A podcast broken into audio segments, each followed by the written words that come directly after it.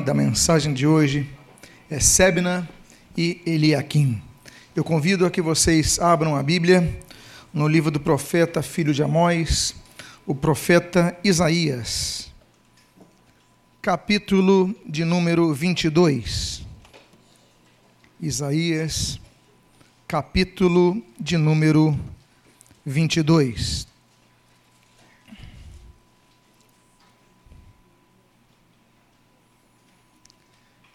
Eu gostaria de começar lendo a primeira parte do versículo número 15, o qual assim registra: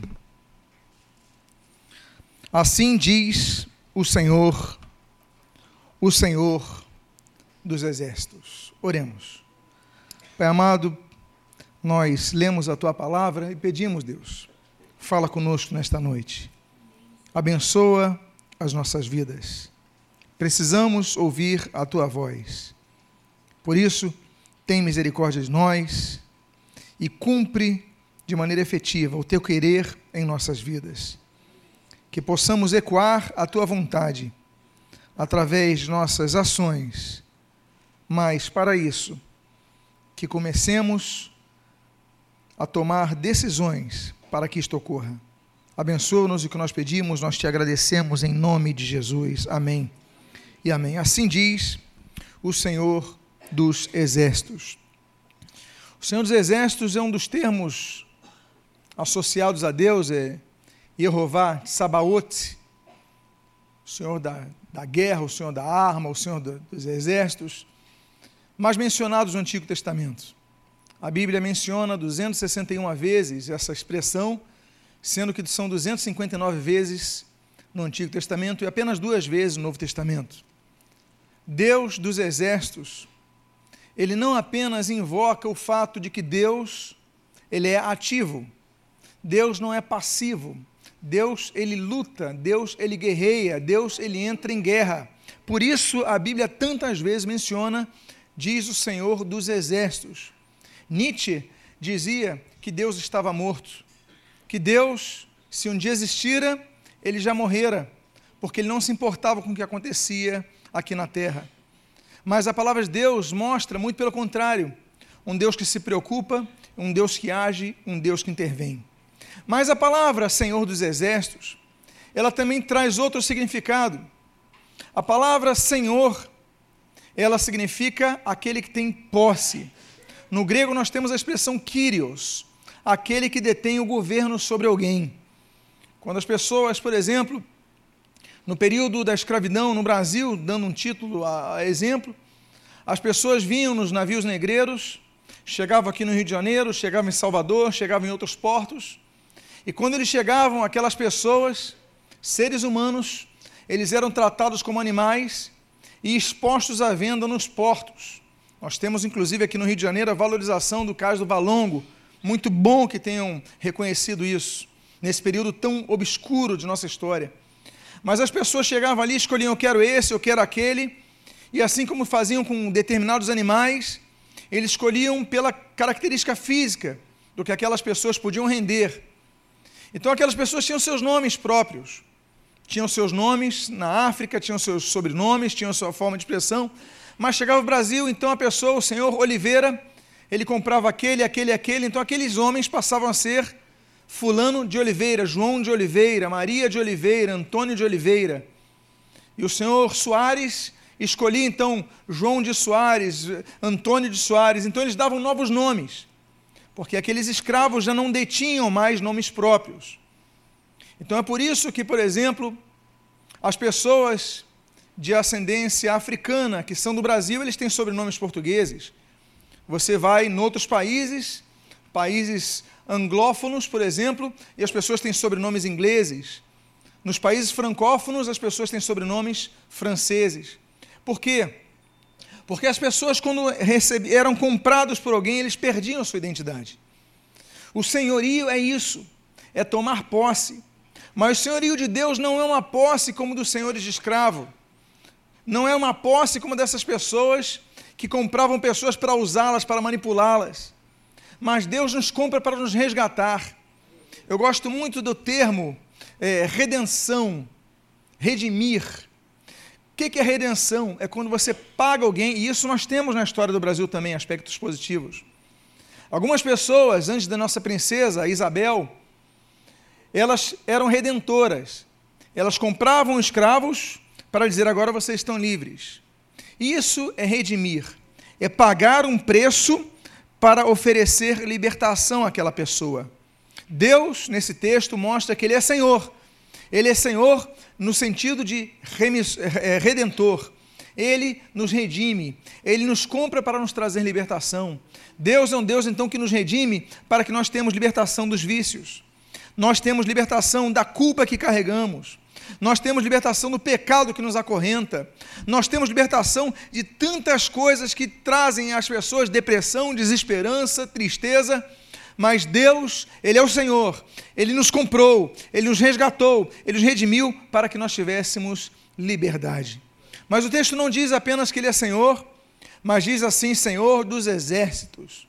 Então Ele é um Deus que guerreia, mas é um Deus também que, além de guerrear, Ele tem todo o poder. Deus é um Deus imbatível.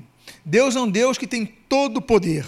Há pessoas que se preocupam com uma maldição que recebem. Ah, eu fui amaldiçoado na minha família. Eu fui amaldiçoado pelos meus pais. Eu fui amaldiçoado por uma feitiçaria de um vizinho. Eu fui amaldiçoado por aquilo, por aquilo. Mas eu quero dizer para vocês: não há poder maior do que o poder que há em Deus. E o sangue de Jesus que nos purifica todo pecado é o sangue que expôs a derrota Satanás na cruz do Calvário, como diz o livro de Colossenses. O texto então mostra que Deus tem poder para mudar as coisas. Mas há uma coisa que pode fazer com que esse poder não se exerça na vida da pessoa. Apenas uma coisa que pode deter as bênçãos de Deus numa vida de uma pessoa. Eu quero dizer para vocês que não tem nada que possa destruir a igreja, senão uma coisa. O Senhor Jesus ele disse: "As portas do inferno não prevalecerão sobre a igreja, contra a igreja". Mas existe uma coisa que pode deter a igreja. Uma coisa que não é, por exemplo, o diabo. O diabo não tem poder para deter a igreja. As políticas não têm poder para deter a igreja. Os governos, as armas dos governos, os exércitos não têm poder para destruir a igreja, mas só tem uma coisa que pode destruir a igreja, como nós vemos, por exemplo, nos capítulos 2 e 3 de Apocalipse. E essa coisa se chama pecado. O pecado é a única coisa que pode destruir as bênçãos de Deus sobre a sua vida. Há pessoas que têm promessas de Deus nas suas vidas, mas decidem seguir o caminho largo, decidem largar a vida com Deus e começam então, assim como aquele filho pródigo, a perder tudo o que tinham. Eu quero dizer para você uma coisa: Deus tem bênçãos para a sua vida. Não se afaste do caminho do Senhor, porque Ele é um Deus que quer guerrear por você, mas você tem que querer, desejar isso. A Bíblia mostra claramente que quando Deus ofereceu a libertação ao povo de Israel no Egito, aos hebreus no Egito. Eles tinham condições de atravessar aquilo em semanas, mas eles duram 40 anos. Por que houve esse retardo? Porque houve desobediência. Quando a desobediência à vontade de Deus, nós retardamos as bênçãos de Deus. Ao invés de nós possuirmos a, a, a terra prometida em pouco tempo, nós demoramos muito mais para isso, nós retardamos, infelizmente, nem todos alcançam a terra prometida. Deus prometeu, por exemplo, libertação ao povo hebreu no Egito. Mas nem todos foram, de fato, herdeiros das promessas, porque muitos morreram no deserto. Há pessoas que têm promessas de Deus e estão morrendo no deserto. A palavra de hoje é, trata um pouco sobre isso, sobre as nossas decisões, sobre o nosso, o nosso, a nossa compreensão de que nós devemos nos submeter à vontade de Deus, porque Deus também pode intervir para tirar aquilo que nos nos, deu, nos legou. Nós temos a continuação do texto. E na continuação do texto nós lemos o seguinte: Anda, anda vai ter com esse administrador, com Sebna, o mordomo. A Bíblia diz que havia um personagem na época de Isaías, por cerca do ano 700 a.C., chamado Sebna. E ele tinha uma função de mordomo. Eu lembro aos irmãos que a palavra mordomo também significa administrador. Vale ressaltarmos, por exemplo, o texto que nós lemos ali em 1 Coríntios capítulo 4, versículo 1. A Bíblia diz assim: Importa que os homens, os homens nos vejam como ministros de Cristo e administradores da obra de Deus. O termo administradores no grego é roikonomos. Roikonomos, daí vem economia. Economia vem de roikonomos. Roikos é casa. Daí vem, é, bom, roikos, né, economia, lei da casa. E nomos é lei. Então, a lei da casa, a administração da casa, isso é o termo despenseiros. Esse é o, o sentido do termo mordomo. E a Bíblia diz que nós somos mordomos de várias coisas, como eu citei para vocês. A Bíblia diz em 1 aos Coríntios, capítulo 4, versículo 1, que nós devemos ser vistos como mordomos da casa de Deus, da obra de Deus. Nós temos, por exemplo, o texto de Deuteronômio capítulo 8, versículo 11 ao 18, que mostra que nós devemos ser mordomos do dinheiro que nós temos. A Bíblia diz em Lucas capítulo 12, por exemplo, que nós devemos ser mordomos de nossos bens. A Bíblia diz no Salmo de número 90 que nós devemos ser mordomos de nosso tempo. E a Bíblia diz no, no Salmo de número 141 que nós devemos ser mordomos de nossas palavras. Nós devemos pesar as nossas palavras. Aquele que consegue administrar a palavra é uma pessoa perfeita, é uma pessoa que co consegue atingir com plenitude o seu objetivo em terra, porque como é difícil segurar a língua, como é difícil você não reclamar, você não praguejar, você não falar coisas erradas, coisas das quais com certeza depois nos arrependemos. Se eu fosse perguntar aqui a alguém se alguém já se arrependeu de algo que falou, eu tenho quase absoluta certeza que todos aqui levantariam suas mãos. Devemos então administrar nosso tempo, devemos administrar nossa palavra. Quando nós estamos na casa do Senhor aos domingos, é uma forma, como nós falamos e mencionamos o Salmo 90, de administrarmos o tempo. Separarmos um tempo para congregarmos juntos, para ouvirmos juntos a palavra, para louvarmos juntos ao Senhor para estarmos no coletivo do eclesia, que é uma palavra igreja, do coletivo. Então a Bíblia fala sobre isso, a Bíblia fala dessa administração. Sebna significa, e a palavra Sebna é muito interessante porque ela é muito associada ao termo mordomo, ao termo administrador. Nós devemos ser pessoas que administram, mas precisamos ser como o nome Sebna. Sebna em hebraico significa vigor. Devemos buscar vigor, ter vigor porque se não tivermos vigor, não vamos conseguir administrar nada. Meus amados, algumas pessoas, quando ficam com fome, ficam com mau humor. Alguém é assim?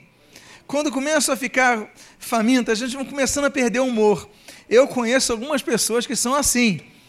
Eu espero que não sejam todos assim. Quando algumas pessoas vão ficando cansadas, elas vão ficando desanimadas, não é verdade?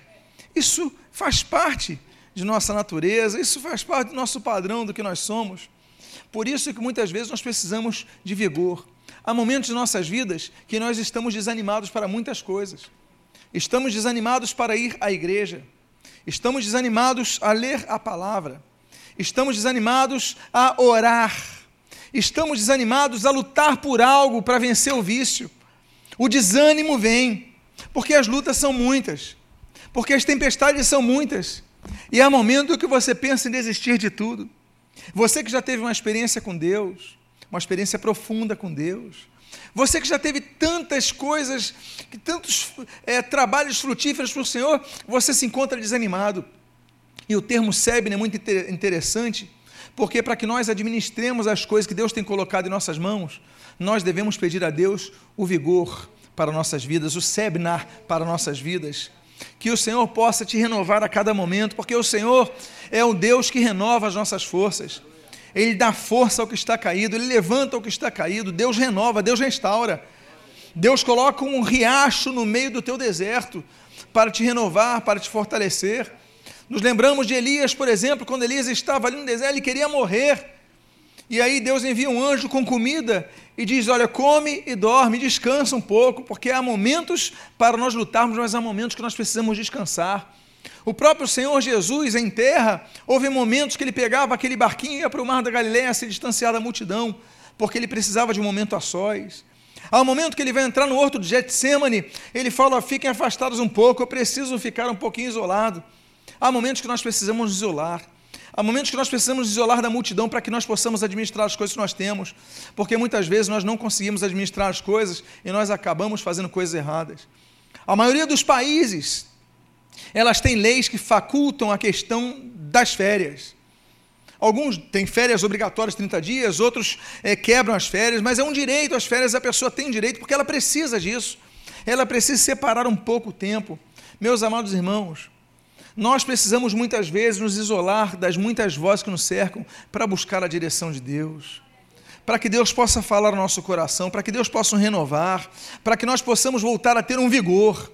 Eu digo a você: não deixe a casa do Senhor, porque muitas vezes você quer deixar as coisas, mas deixa o principal, a comunhão com os santos, o louvor a Deus, a busca pela palavra, e você vai enfraquecendo, vai enfraquecendo, vai enfraquecendo, e daqui a pouco você não tem fé, você não tem nem vigor, você é um Sebna ao contrário, no sentido da palavra, da expressão, da etimologia da palavra.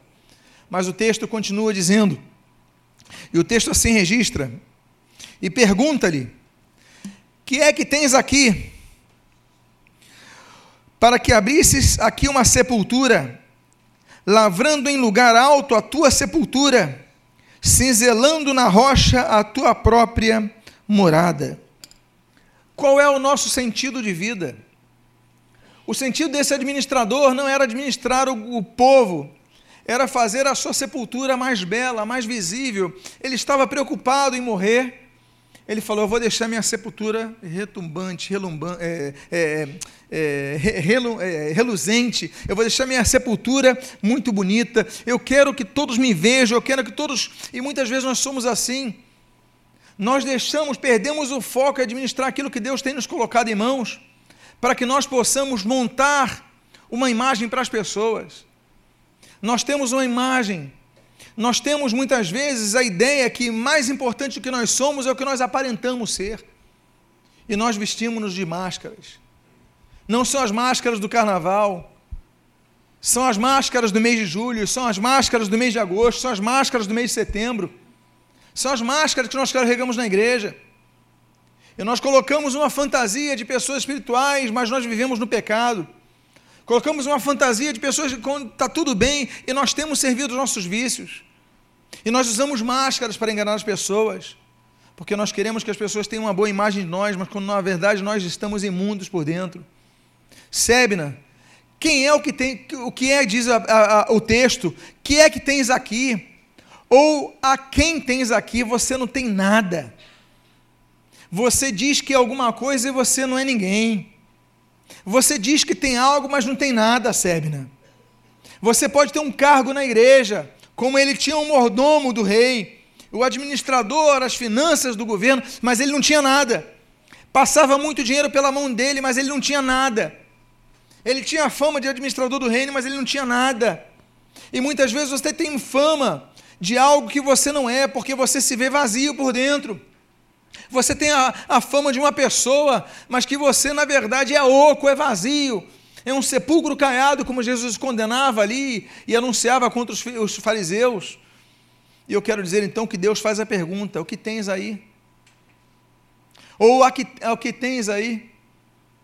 E a pergunta deve cair a cada um de nós: o que nós temos em mãos? Jesus ele fala no Evangelho de Lucas louco, esta noite pedirão a alma, o que darias em troca da sua alma? Não adianta nós ganharmos o mundo inteiro e perdermos a nossa própria alma. É essencial que nós estejamos na igreja, é essencial que tenhamos as nossas Bíblias, é essencial que nós louvemos ao Senhor, mas mais essencial que tudo isso é que nós tenhamos uma vida com Deus. Ter vida com Deus não é apenas congregar na igreja, ter vida com Deus é produzir frutos.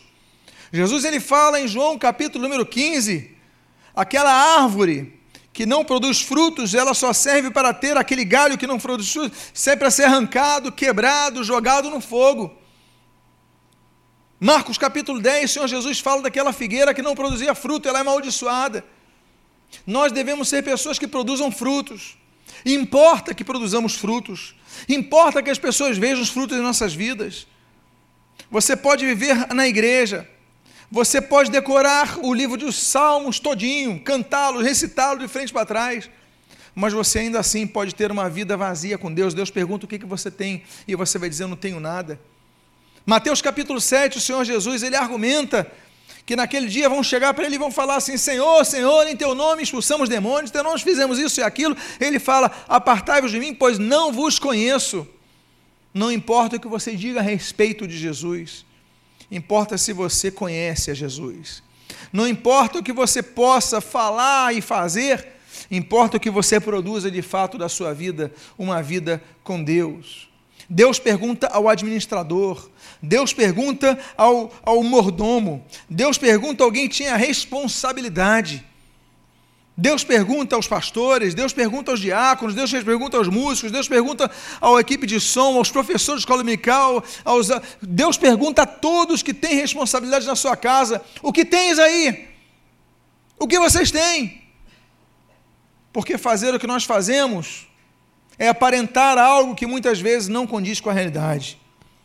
E a Bíblia então continua dizendo, no versículo de número 19, na, primeira parte do versículo primeiro, depois versículo 19, diz assim: Eis que, como homem forte, o Senhor te arrojará violentamente, agarrar-te-á com firmeza, enrolar-te-á no invólucro e te fará rolar como uma bola para a terra espaçosa ali morrerás. Eu te lançarei fora do teu posto e serás derribado da tua posição. Deus então fala para Sebna, o administrador: Eu vou te tirar do teu posto, eu vou fazer você rolar como uma bola, eu vou tirar você da posição, porque de Deus não se zombra, com a obra de Deus não se brinca. Deus então ele fala para Sebna: Eu vou fazer isso, Sebna. E de fato a profecia vai se cumprir no ano 701 a.C., quando Sebna é retirado da sua função. Essa profecia acontece pouco antes e ela se cumpre cabalmente depois. Por quê? Porque Deus é um Deus que executa juízos. Existem dez juízos que são executados na terra. Existe o juízo da cruz em 1 Pedro capítulo 4, versículo número 6. Existe o juízo que nós devemos fazer, em 1 Coríntios capítulo 11, versículo 28, que é o alto julgamento que nós fazemos antes da Santa Ceia. Existe o juízo dos santos, em 1 Coríntios capítulo 6, versículo 2. No versículo 3, nós temos, do 1 Coríntios capítulo 6, o juízo dos anjos. Nós temos em Mateus capítulo número 25, o juízo das nações.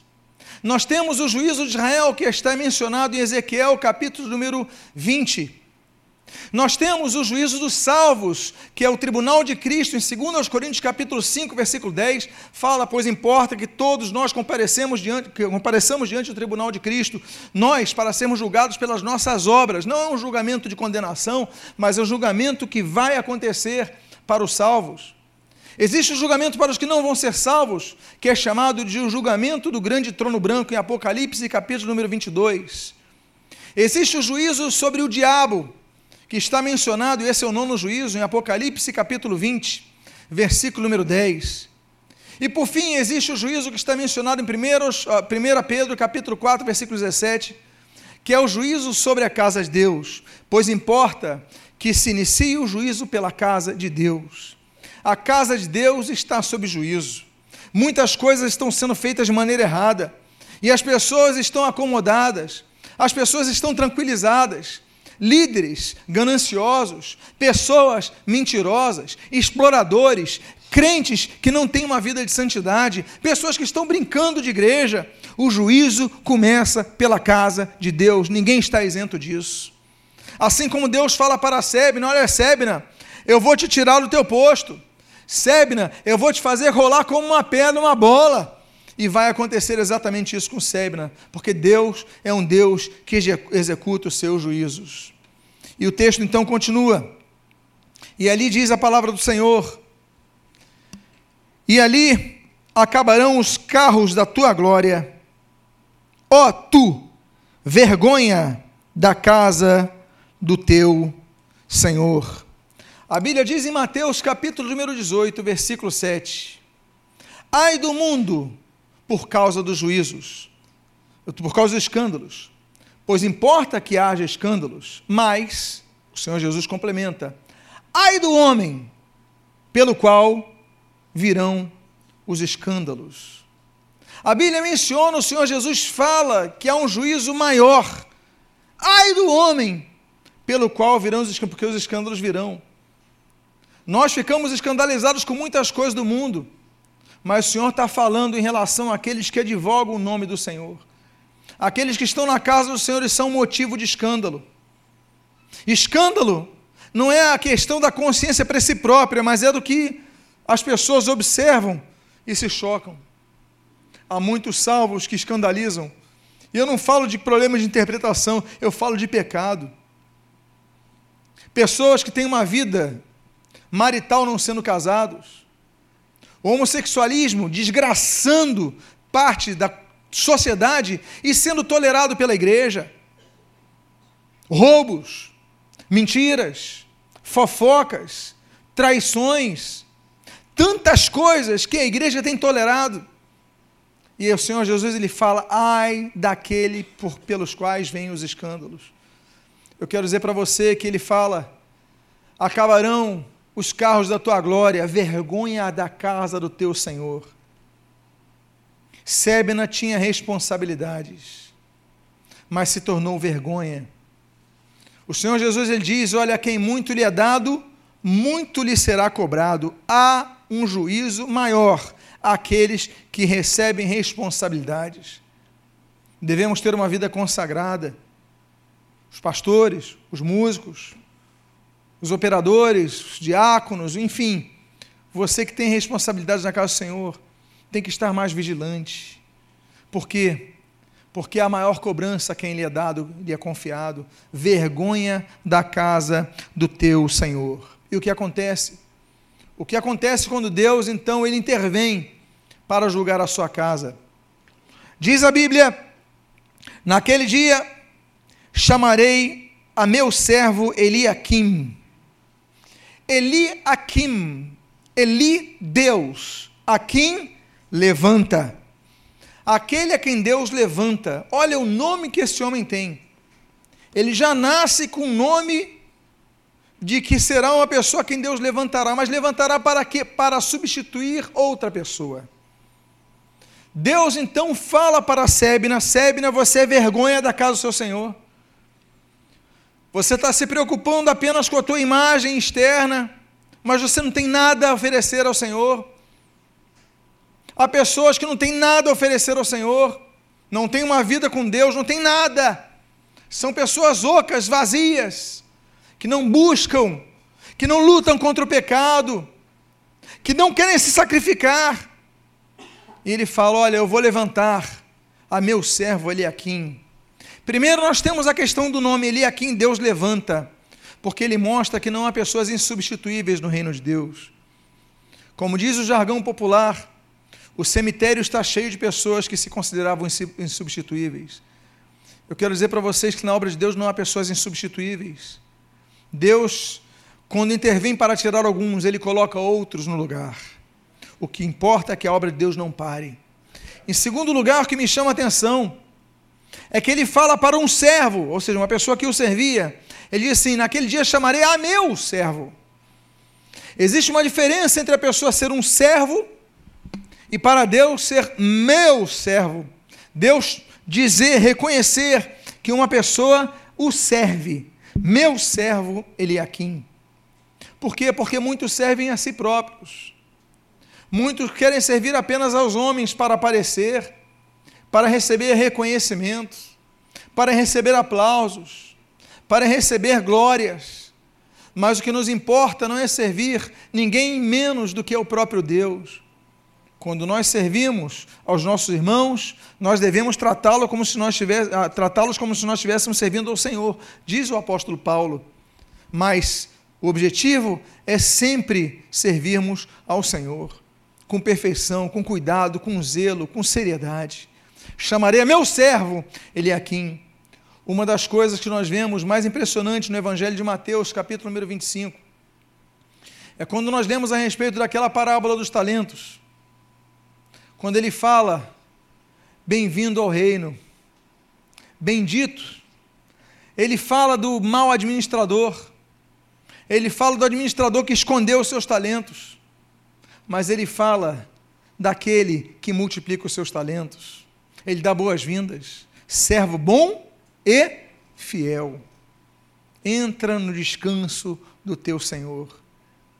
Eu um dia, eu só quero receber uma palavra quando chegar à presença de Deus. O dia que Deus me convocar à sua presença, eu só almejo receber do Senhor uma palavra, uma expressão, uma frase. Eu almejo que o Senhor me receba no céu dizendo: servo bom e fiel, entra no descanso do teu Senhor. Para mim vai bastar isso, para você não bastaria isso. Eu não quero mais nada do que ser chamado de servo bom e fiel. Mas para isso nós devemos lutar em vida, para que sejamos servos bons e fiéis. Por isso que me chama tanta atenção quando ele fala de Eliakim. Ele fala Eliakim, o meu servo. E continua o texto dizendo: filho de Ilquias. Eu coloquei o nome do pai dele, porque Ilquias significa que a minha porção é o Senhor, a minha parte é o Senhor, o que eu preciso para mim é o Senhor, a minha herança é o Senhor, tudo que eu preciso é o Senhor. Nós buscamos em tantas coisas a nossa felicidade. Nós buscamos na fama a nossa felicidade, nós buscamos nas nossas conquistas a nossa felicidade, nós buscamos nos aplausos humanos a nossa felicidade, nós buscamos em tantas coisas a nossa felicidade, mas a nossa porção deve ser o Senhor. O que nós precisamos é o Senhor. Amados irmãos, nós podemos ter tudo nesse mundo e morrermos sem nada. Nós podemos conquistar todos os títulos desse mundo, ter todo o dinheiro desse mundo, a fama desse mundo e sermos pessoas sem nada pobres, cegos, nus. Para usar uma palavra, uma expressão apocalíptica, eu quero dizer para vocês que a nossa porção deve ser o Senhor. O nosso alimento, como Jesus vai falar em João capítulo 4, versículo 34, deve ser fazer a vontade de Deus. Então nós devemos buscar isso a todo momento, porque devemos ser filhos de Uquias, filhos daqueles cuja porção é o Senhor. E o texto continua dizendo: Vesti-los-ei da tua túnica. Esse é um caso muito interessante de troca de roupa. Ele fala, Sebna, eu vou levantar uma outra pessoa chamada Eliakim, e a tua túnica vai vestir a ele. Nos lembramos, por exemplo, de sete túnicas da Bíblia. Nós temos a primeira vestimenta da Bíblia que se encontra no livro de Gênesis, capítulo número 3, quando Deus veste Adão e Eva, nós temos uma outra vestimenta especial que nós encontramos em Gênesis, capítulo número 37, que é a vestimenta de José, em Gênesis, capítulo 37. Nós temos em Êxodo, capítulo número 39, uma outra vestimenta especial, que é a vestimenta dos sacerdotes. Nós temos uma quarta vestimenta especial que nós encontramos em 1 Samuel capítulo 2, que é a vestimenta que Samuel recebe de sua mãe Ana. Nós temos no Novo Testamento três túnicas especiais, completando essas sete. Nós temos, por exemplo, a túnica de Jesus, que vai ser disputada pelos soldados ali em João capítulo número 19. Nós temos a túnica de Pedro, a qual ele se despe em João capítulo número 21. E nós temos a túnica de Dorcas em Atos capítulo número 9. Nós temos sete túnicas especiais. Mas em nenhuma dessas túnicas nós vemos que ela vai servir a duas pessoas. Deus fala: Eu vou tirar de você essa túnica e vou colocar em Eliakim. A túnica representa identidade. As pessoas recebiam túnicas e tinham uma identidade muito, muito específica com isso. E Deus, então, vou tirar a responsabilidade de Sebna e vou dar Eliakim. Eu quero dizer uma coisa para vocês. Não permita que isso aconteça jamais em sua vida. Há pessoas que Deus está intervindo para substituir aquilo que lhes deu. Há pessoas que tinham uma vida ministerial ativa, uma vida ministerial frutífera, em vários setores ministeriais, em vários setores da sua vida espiritual, e hoje não tem nada. E você às vezes vai ver um filho na fé, uma pessoa que nasceu na fé depois de você crescendo. Você estagnou no tempo, você parou no tempo. E você fala, é fulano já vai ser levantado para isso, cicrana vai ser levantado para isso. Por quê? Porque Deus está tirando túnica de algumas pessoas que não querem saber, não querem trabalhar, só querem ser honradas, só querem ser aplaudidas, só querem cargos, só querem títulos. Deus tira a túnica deles e coloca a túnica em outros, os quais Deus levantará. Que Deus jamais tire a túnica da sua vida, em nome de Jesus. Amém? Mas o texto continua dizendo o seguinte: Vesti-lo-ei com a tua túnica, mas cingi-lo-ei com a tua faixa. A faixa era colocada na túnica para trazer não apenas uma identificação especial, mas também para segurar a túnica. A faixa tinha um, um corte que segurava a túnica, para que a túnica não caísse em determinados momentos. Então a pessoa tinha aquela faixa, se corresse, não, não caía, ficava presa para que não se, se vissem as vergonhas da pessoa, não se expusesse a intimidade da pessoa. Deus, então, muitas vezes tira a faixa de alguém que representa algo que, para preservar, essa pessoa não merece mais isso. E Deus começa a colocar em outros. Você vê muitas pessoas que vão perdendo o temor de Deus. Nesses tempos de rede social, das quais eu me imisco, mas eu evito ao máximo, mas nesses tempos você vê é, pessoas estavam servindo a Deus, hoje estão ali. Parece que a primeira, pessoa, primeira vez que a pessoa começa a se desviar, ela parece que é um prazer mostrar que está na, na noite, na madrugada, se expõe, perdeu, não tem mais noção de escândalo, não tem mais noção de ter, não tem nada, quer mostrar que pode tudo, como se fosse uma compensação, como se fosse uma reclamação de Deus, não sei. Você perde você se expõe. É uma vez uma menina que era do louvor, sai, se desvia, daqui a pouco está, meu Deus, cadê isso? Perdeu a faixa. Agora não tem mais nenhum pudor, não tem mais nenhuma vergonha, não tem. Para ela, ela relativizou tudo aquilo que para Deus é absoluto. E Deus então tira a faixa. E continua o texto dizendo: E lhe entregarei nas mãos o teu poder e ele será como pai para os moradores de Jerusalém e para a casa de Judá. Nós temos mais uma questão importante a analisar aqui, que Eliakim, ele não apenas substituiria as funções de Sebna, mas Eliakim assumiria paternidade sobre Jerusalém e sobre Judá. Veriam-no como pai, veriam-no como autoridade sobre eles. Por quê? Porque a autoridade que ele teria era a autoridade moral a quem Deus levanta. Há líderes que querem impor a sua autoridade. Eu sou pastor, você tem que fazer isso, eu sou bispo, você tem que fazer, eu sou apóstolo, você, você quer impor a sua autoridade. Mas a verdadeira autoridade, ela é exercida pela moral que você tem. E meus amados irmãos, não é o título que vai te dar autoridade. Nós falamos sobre isso, nós vamos respeitar os que têm títulos, nós vamos respeitar, nós vamos submeter. Isso é uma coisa inquestionável, mas a autoridade moral é a maior das autoridades, porque as pessoas vão vê-lo como pai. Eu lembro quando Natan era criancinha, era pequenininho, e eu chegava em casa e às vezes ele estava andando com meus sapatos. E isso é um fato que praticamente todas as famílias já atestaram, não é verdade? Aquela criança andando com teus sapatos, e aí começa, por quê? Porque há uma referência que eles querem seguir. Os pais são referências para os filhos. Ainda que depois, na fase da adolescência, comece a fase da contestação, mas eles são uma referência. Ele fala: olha, ele aqui vai ser como pai para os moradores de Jerusalém, para a casa de Judá, ele vai ser como pai. Ele nos mostra que quando nós recebemos autoridade, quando nós, perdão, responsabilidade da casa do Senhor, nós devemos nos vestir de responsabilidade e sermos exemplos. As pessoas que recebem responsabilidade nas igrejas têm que buscar se vestir com uma autoridade moral para ser um exemplo moral, para que quando falhe as pessoas respeitam.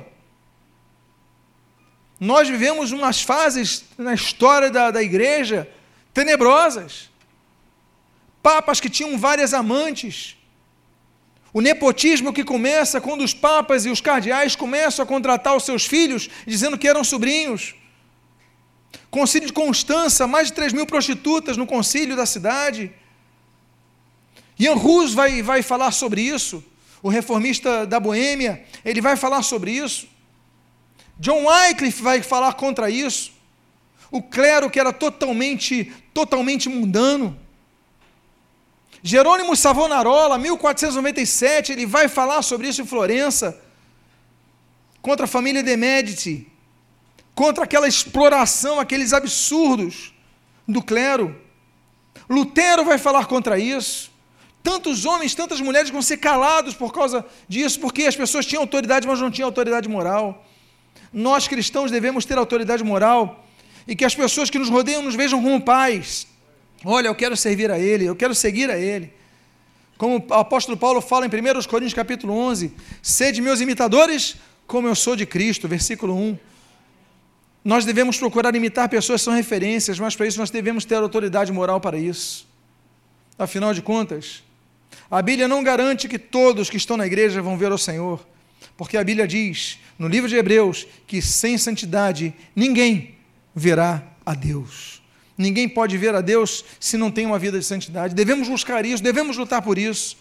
E a Bíblia continua dizendo: Porei sobre o seu ombro a chave da casa de Davi. Ele abrirá e ninguém fechará. Fechará e ninguém abrirá. A chave de Davi. Ele colocará sobre cada um de nós a responsabilidade de sermos anunciadores do reino de Deus. O reino de Deus já está em nós, o Senhor Jesus disse. Nós devemos ser anunciadores, aqueles que proclamam a vida eterna, o caminho para Deus. Aquilo que em João capítulo 14, versículo 6, Jesus diz: Olha, eu sou o caminho, eu sou a verdade, eu sou a vida, ninguém vê ao Pai senão por mim. Nós devemos anunciar o caminho que é Jesus, nós devemos anunciar a salvação que é Jesus. Não devemos ser apenas pessoas que têm cargos de responsabilidade na igreja, que executam bem as suas responsabilidades, mas nós devemos ser pessoas que anunciam o Evangelho através de nossas bocas e de nossas ações. Que nós tenhamos a chave da casa de Davi, que sejamos pessoas que levemos pessoas para o céu. E nós temos então o penúltimo texto que eu gostaria de compartilhar nessa noite. A Bíblia diz: Fincá-lo-ei como estaca em lugar firme e ele será como um trono de honra para a casa de seu pai. Fincá-lo-ei num lugar firme, e ele será o que? Como um trono de honra. Vocês se lembram que pouco antes Deus falara sobre Sebna, que ele era motivo de vergonha na casa de seu Senhor? Deus levanta Eliakim para se tornar um trono de honra o que nós fazemos deve redundar em honra para a casa de Deus. Que não sejamos canais de escândalo, que não sejamos pessoas que afastam os outros do reino de Deus, mas que nós possamos honrar o nosso Senhor através de nossas vidas, através de nossas posturas, através de nossos exemplos. Eu finalizo essa noite com o versículo número 24 deste capítulo 22 do livro do profeta Isaías no qual nós lemos: Nele perdurarão toda a responsabilidade da casa de seu pai, a prole e os descendentes, todos os utensílios menores, desde as taças até as garrafas. Deus quer levantar pessoas para lhes trazer responsabilidades. Deus tem falado com certeza com várias pessoas nesse local, várias pessoas estão ouvindo essa mensagem para lhes incumbir de responsabilidades na sua casa. Muitos estão fugindo, muitos estão embarcando para Tarsis, muitos estão já no meio da tempestade no Mediterrâneo, mas eu quero dizer para vocês que Deus não desistiu de você. Deus quer te levantar como ele aqui para te dar responsabilidade. Pendurarão toda a responsabilidade da casa de seu pai. Deus tem chamado pessoas à responsabilidade. Eu quero fazer um convite a você. Aqui, por favor, você se coloque de pé nesta noite. Eu quero fazer uma oração por você. E essa oração hoje, a palavra hoje é a você que precisa ter uma postura de comprometimento com Deus quanto a responsabilidades na casa do Senhor. Olha, se Deus te deu um cargo, se Deus te deu um ofício, é para você não apenas ser um excelente servo, mas você ter uma vida santa. Antes de exercer o seu serviço, você possa buscar ao Senhor. E a você, a quem Deus tem te chamado para a responsabilidade, que você não fuja dessa responsabilidade, mas que Deus possa te levantar e Deus possa fazer você motivo de fincar-te num local para ser um trono de honra ao Senhor. Vamos então fechar nossos olhos. Eu quero fazer um convite alguém aqui nesta noite que ouviu essa palavra e reconhece que precisa se firmar com a responsabilidade na casa do Senhor. Se você é uma das pessoas, coloque a mão no seu coração. Eu quero orar por você. Se você não tem feito a obra de Deus da maneira como você deve fazer, se você tem feito a obra de Deus relaxadamente, a Bíblia diz: é, Maldito aquele que faz a obra do Senhor relaxadamente. Nós queremos fazer a obra do Senhor com vigor, com empenho, mas com responsabilidade, com santidade, com integridade. Pai amado, em nome de Jesus, há várias pessoas aqui com as suas mãos nos corações. Pai, perdoa, Senhor. Essa palavra foi trazida para um despertar na tua casa, para um despertar na vida de cada irmão. E, Pai, nós pedimos que, em nome do Senhor Jesus, tu venhas a despertar, tu venhas a, a trabalhar nessas vidas, para que cada um aqui possa dizer: Senhor, usa-me. Nós cantamos, usa-me, mas muitas vezes, quando tu chamas, nós não queremos ser usados por ti. Deus, não queremos ser hipócritas, não queremos ser incoerentes com o que nós cantamos, nós queremos dizer: Senhor, usa usa-nos porque a nossa vida foi comprada por Ti. Tu és o nosso Senhor, Tu és o nosso remidor, Tu és o nosso resgatador, Tu és o nosso redentor. Pai amado, em nome de Jesus, então perdoa os nossos pecados. Queremos não ser motivos de escândalo. Ó Deus, essa palavra foi trazida porque muitas pessoas precisam dar um basta numa vida que te envergonha, Deus. Eles têm a bandeira do Evangelho, que eles possam viver o Evangelho e brilhar a luz de Cristo, porque nós devemos ser a luz do mundo e o sal da terra, pois para isso nós fomos chamado, nós, chamados. Nós devemos ser pessoas frutíferas para o teu reino, pois para isso fomos ligados à videira verdadeira. João capítulo número 15. Abençoa as nossas vidas, fortalece, renova-nos, restaura a nossa fé. E o que nós pedimos, nós te agradecemos em nome de Jesus. Amém e amém. Quantos podem glorificar a Cristo nesse momento? Podem glória e louvar ao Senhor. Antes de você tomar o seu assento, diga à pessoa que está do seu lado, seja.